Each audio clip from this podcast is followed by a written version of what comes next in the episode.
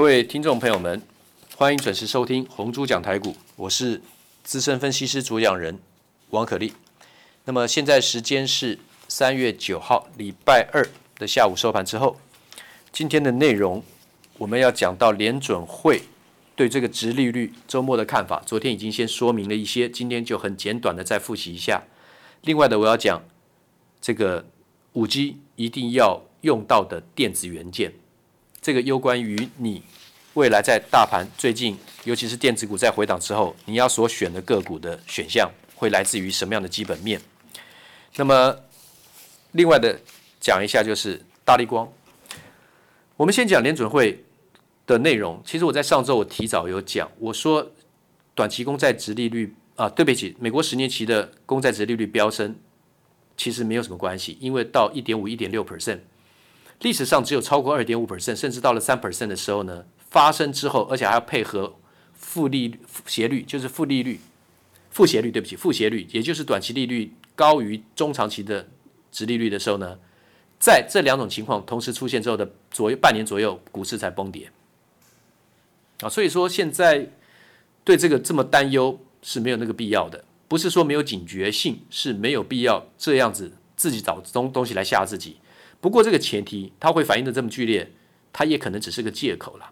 反正美国嘛，对不对？科技股这个重挫回档，就是有人在高档丢到货啊。道琼斯创了新高啊，可是费半重挫，费半昨天跌得很很重啊，跌到了二七六二，最近是三二六九高点，跌到二七六二，跌了五点四一 percent。光是一个台积电，昨天 ADR 就跌了六趴。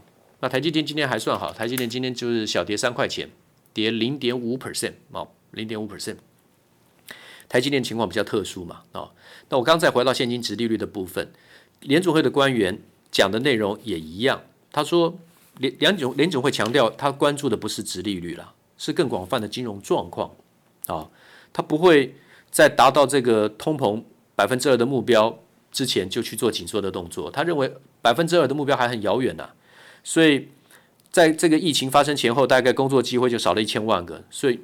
还蛮紧的啊，蛮蛮蛮受这个这个这个还冷经经济情况还是蛮冷的啊，至少今年二零二一年不会恢复充分就业了。那这样情况之下，去担忧通膨，方向暂时还不太对，时间也太早。所以我我之前讲的内容，跟你在周末礼拜六、礼拜天在看听到联准会官员的这个发布的这个谈话内容的新闻是一致的。那意思不是说我比他们了解，讲在他们前面，我比他们专业，是以前他们就是这样，我只把过去的现象拿来现在跟告诉各位嘛。一定是联准会官员他们的认知，他们的决利率决策，一定是在市场之上嘛，在我们之上嘛，在我们之前嘛。那我们只是 follower 嘛，对不对？followers 对不对？啊，但是你要知道这个惯性，他们的这个这个手段啊，经济调控的这个手段，利率的这个。调整的这个手段，它的目的、它的前瞻性、它的导引，他想要得到的结果，你要知道这个流程，他想达到的目的，对不对？现在就是说，他还要往温和通膨迈进，要展现充分就业，还有很长一段路要走，所以他不会紧缩。所以联总会他不会说，因为短期公债殖利率飙升，因为债券价格暴跌。造成反向的债券殖利率飙升，然后他就反向过来去购买长债，去压抑飙升的殖利率，让它不要冲那么快，或者是让它回温降下来。他不会这么做，他不像大家讲的市场上讲的这么担心。好，这是第一个。那第二个，我们讲五 G 必备的电子元件有功率放大器、有滤波器、有低杂讯放大器。如果没有放大器的话呢，没办法接收，对不对？所以一定要放大器，amplifier 就是。暗谱嘛，我们听音乐不是也有这个暗谱嘛，对不对？那就是 ampere，ampere 就是 amplify，就是放大的意思。文茂、宏捷科、全新啊，全新是累金了，AP 了啊 a p t a x i 哈，AP 啊，那个是累金。然后呢，生化甲的晶圆代工就是像文茂、宏捷科帮国际大厂，像这个 Qorvo 啦、Sky Skyworks 代工的哈，他们也帮苹果代工啊。那功率放大器，我们刚讲的是像稳茂、宏捷科、全新啦、汉磊啊、嘉金这一块啊。那滤波器的话呢，很多像景德啦、深天线的话，升达科啦啊。那么像利基啦啊，台嘉硕、精济啦啊，石英元件的经济啦，利基是啊王可立这个利啊，立正的立，积体电路的积，四九六八代号。利基的话非常强，去年六月讲这个利基的价钱，那个时候是一百八十块钱，后来它上来到了两百五十块上下摆荡了大概四个月之后呢，一突破三百不得了了，突破三百回档一次三百，攻到三百五，然后回档一次到三百，后呢直接攻到六百三十九了。所以真正飙起来就说很顺畅、很痛快的话呢，反而是在三百块钱以后了啊。那你说两百块钱之前买的，很多人会耐不住就卖掉了。那股市就是这样，股票就是这样难操作啊，对不对？好，那利基攻到六百三十九，现在是五百四十二，那也是最近回档也是因为空单在高档开始纷纷回补了。好，那还有哪些公司呢？像偏光片、统芯啊，六四二六，统芯的股价走的比较弱。之前我花了很长很多时间讲了统芯这档股票，后来还好，我带会员也是卖掉了，卖掉后它就下去了。好，现在是九十六点七。我们统芯的话分别卖过一百六十块啦、一百五十块啦那种价位啊，然后再接回来之后又卖，差不多在一百三，现在是在九十六点七啊。有一些 K 线分段的操作的话呢，我还算是有一些经验啊。该卖的时候就要卖，赚些钱卖固然比较方便，有的时候不对的时候赔钱也还是要卖。好，卖掉的话呢，你看其实很多股票都对啊。就像你看我视频的话呢，我有公开操作，像卖出那个世界先进是一百二十八块的，二月五号封关那天卖的。今天最低达到了九十八点五了，破一百，一百刚好是中期支撑，破下去拉上来收在一百零二点五。所以如果今天我要回补世界先进卖一百二十八的话呢，它不跌破一百我去买的话呢，价差就二十八块以上了。但这是后面看的，那是不是要这么低阶呢？我们可以有很多的选择了。我是举实战的例子，就像六四八八的环球金，我在一月二十五号，你看我的视频，我有提供证据，我卖七百三十三，七百三十三卖掉之后呢，二月一号最低是六百零六，所以有一百二十七块的落差。但是达到六百零六之后呢，两三下呢又涨到二月二十四号的八百三十九，然后现在的价钱在哪里？现在价钱在六百八十五。所以七三三卖掉，如果低阶上去再卖，那如果没有的话呢，七三三卖掉再买回来也都有价差。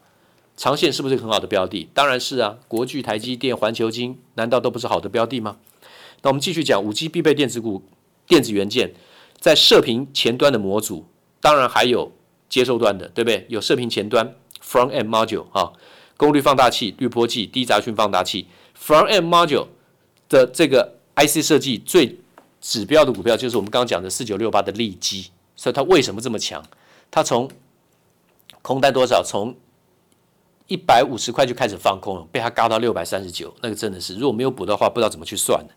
还有微波高频微波的这个景德 LTCC 低温共烧陶瓷的景德，一个斜玉旁，一个王字边的，一个斜玉旁，在一个风景的景景德，代号三一五二，还在创高的边缘，跟大盘走的完全相反。外资从去年十月开始，四百块钱一直卖，卖到三百五，再一直往上卖，到现在五百二十二，外资没有买回来，通通被投行接走了。强者恒强，现在五二二，景德当然还是继续看多。三零四二的经济在去年六月我们做的表格之后，它是从多少？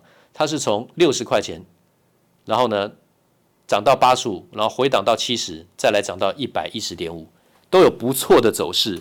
那么比较牛皮的是联茂，去年六月到现在价钱差不多，啊。那么还有二三八三的台光电，这是铜箔基板上游的部分。台光电是六去年六月差不多在一百五十五、一百六，然后现在也差不多一百六十五，它也比较没有什么表现。所以等到它整理完了，真正开始要发动的时候呢，下一波铜箔基板的话呢，可能涨势就比较凶了，因为累积越来越久，融资一直洗掉。所以我们在看一个族群的时候呢，一定会看它每一档股票它短中线的分配的情况。那我们是幼幼班嘛，我就要跟你讲这个面向怎么去看，你要怎么去选股，怎么去操作，你要去观察的东西。那五 G 必备电子元件，五 G 是主流，那你必备的电子元件的最大的前提的题材叫做射频前端模组。射频前端模组里面就分三个：功率放大器、滤波器、低杂讯放大器这三种。那牵涉到的族群有这个砷化镓的稳懋、宏杰科、全新，好。碳化硅、氮化钾的汉磊、嘉晶，这个之前都讲过。当然，散热不是只有用在这个射频前端模组，很多都要用到。泰硕、双红、奇鋐、健策，哦，铜箔基板上游的部分，台光电、联茂、台耀，然后呢，ABF 载板、BT 载板、星星跟南电，然后再来就是滤波，然后呢，功率呃滤滤波之类的，像这个天线之类的，像景德啦，像升达科，还有 IC 设计，像这个利基啊，像这些公司。那再讲一下，五 G 必备的电子元件有射频前端模组，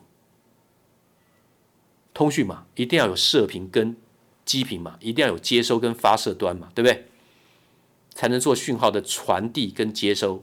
那射频前端模组有功率放大器、滤波器、低杂讯放大器。再讲一次，因为你们只能用听的，麻烦把这三个记一下。射频前端模组有三类组合，有功率放大器、滤波器。低杂讯放大器，一个是功率放大器，一个是低杂讯放大器，一个是滤波器，因为会有杂杂讯，会要滤波啊。好，那这是第二个题目。那我刚讲，今天还要再讲这个大力光光学的部分。时间的关系，我看我明天再讲好了，因为不要拖太久。明天我们再来讲大力光的部分。谢谢。滚滚红尘，刻薄者众，敦厚者寡；人生诸多苦难，滔滔苦海，摇摆者众，果断者寡。操作尽皆遗憾，投顾逾二十四年，真正持续坚持、专业、敬业、诚信的金字招牌。欢迎有远见、有大格局的投资人加入红不让团队的行列。二三六八八七七九，二三六八八七七九。